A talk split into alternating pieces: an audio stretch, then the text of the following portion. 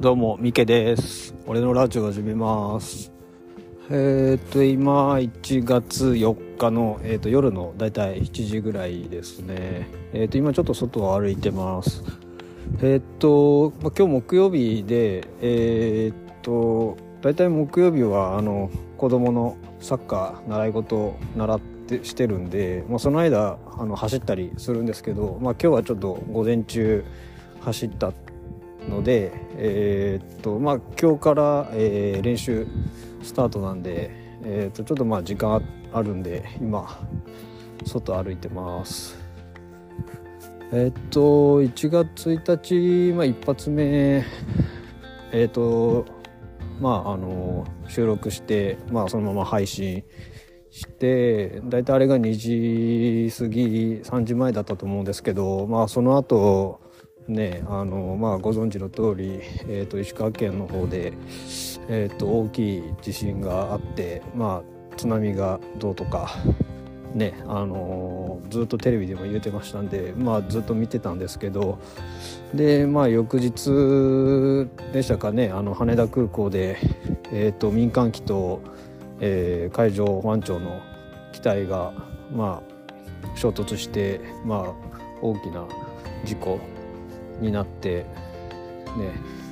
まあその石川の方に支援物資を運ぶためにまあ出ようとしていた機体と、まあ、民間機が、まあ、何かの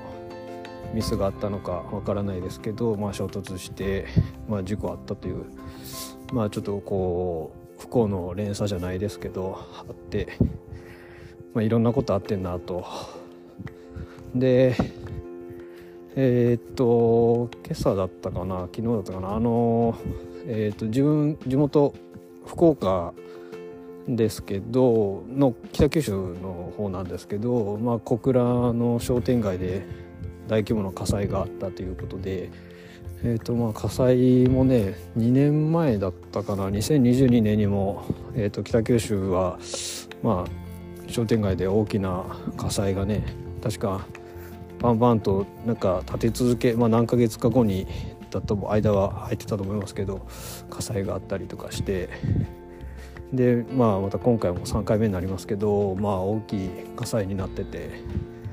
2024年始まってなんかいろんなところでいろんなことが起こってんなと思いながら、まあ、やっぱりそういうニュースを見るとこう心が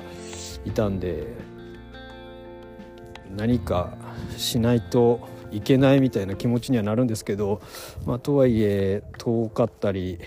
するんで、まあ、すぐに駆けつけるようなことも、まあ、できず、まあ、家族もいるんでねできないんで、まあ、遠くからこう見守るしかないんですけどまあちょっとこうふと考えた時にまあやっぱり自粛自粛というかうんなんかこう心自分が沈んでもそのそれでねなんか復興が進むわけじゃない。みんながまた元に生活に戻るわけじゃないっていうまあ感じもあるのでまあなんだったらもうやっぱり普段通りに生活することがまあね自分たちには自分たちの家族もいるわけなんで、まあ、そこを守るっていう意味でも、まあ、必要なのかなって、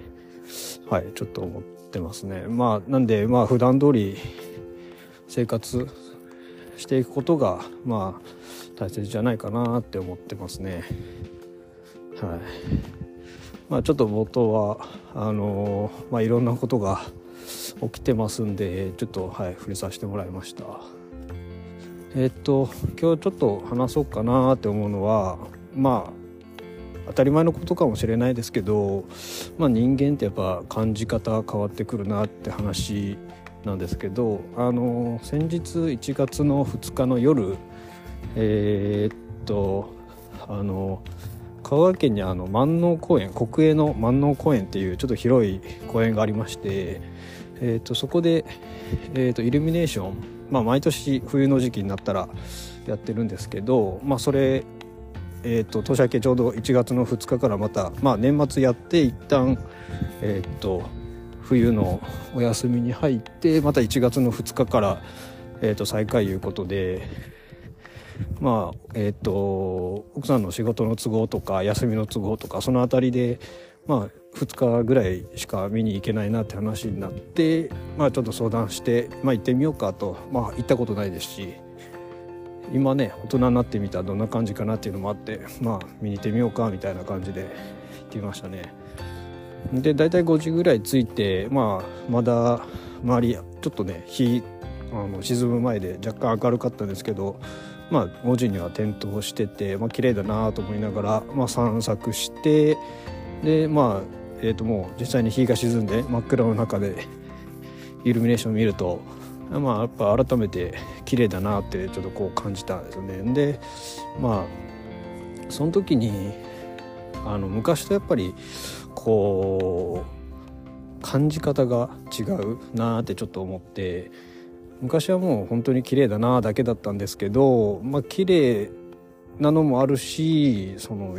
何て言うかな光一つ一つのこう光り方とか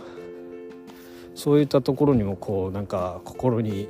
来るなみたいなのをちょっと感じたりして昔となんか違うなと思ってですね感じ方が。ほんであと以前はなんかその光だけを見てた感じがするんですけど今今今回行って改めてちょっと思ったのがその、まあ、年始のこう、まあ、慌ただしいのかやその休みでこう帰省ねいろいろしてきてる人たちがそのイルミネーションの中を、まあ、結構の人数がいたんでわらわらとこう歩いてるのを見るとなんかそれもなんかその年始の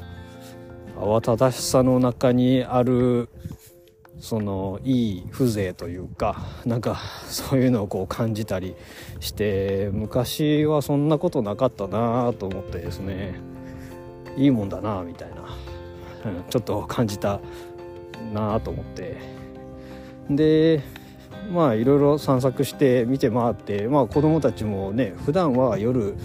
まあ出歩くっていうことをうちはしてないんで、まあ、非日常。子供たちにとっては夜歩くってことだけが、ね、非日常だったですけど、まあ、自分たちにとっては、ね、久々に見てそのまあその真ん中公園で見たのは初めてですけどイルミネーション自体はね見たことあるんですけど、まあ、なんかこう感じ方違うなと思って。で奥さんとも帰り、まあ、車の中であの帰りながら話しててあのまあ単純に綺麗だったなっていうところと、まあ、自分も少しなんかやっぱ大人になってみると違うよなって話してたらやっぱ奥さんもやっぱそういう風に感じてたらしくてそのなんだろうな。まあその子供がいる中で見るっていうのもなかったような気がしますしなんかそういったところでその子供とイルミネーションとかでまあちょっとこう親としてでまあ社会人としていろいろこう経験してきてみたっていうところでこうやっぱ感じるものが変わってる気が、うん、して、まあ、奥さんとも見てよかったなって話をしてましたね。はい、まあ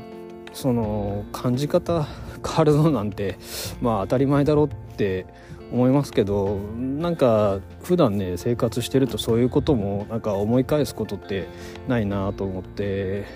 まあちょっとこれは話したいなと思った次第なんですけどまあ感じ方変わるといえばまあ他にもね、えー、例えば映画とか。で音楽特に音楽とか結構まあその時の聞くシチュエーションタイミングにはよると思うんですけど、まあ、変わりかかなりね変わるなっていうのも思いますし。けどやっぱりそういうのはそのタイミングでそうなってみないとわからないし。いや本当に。人間の心ってすごいこう浮き沈みもあるし感じ方変わるしまあ半分ちょっとこう面白いなと思いながらまあやっぱり人の心を理解するの難しいよなと思って。うん。っていうのをちょっとこう感じ方変わったなってとこからちょっと思いましたね。はい、まあだからこそやっぱり今ねよく奥さんとこう話するようになりましたけどそういうのって大切だなってちょっと感じますね。はいまあ今日はそんな感じですかねまあこんなこと言いながらね明日になったらまた全然違う気持ちになってたりねするでしょうしねまあなかなか人間ってうん面白いなって自分自身のことでさえも思いますね。まあ今日はそんなところですかね。はい。ありがとうございました。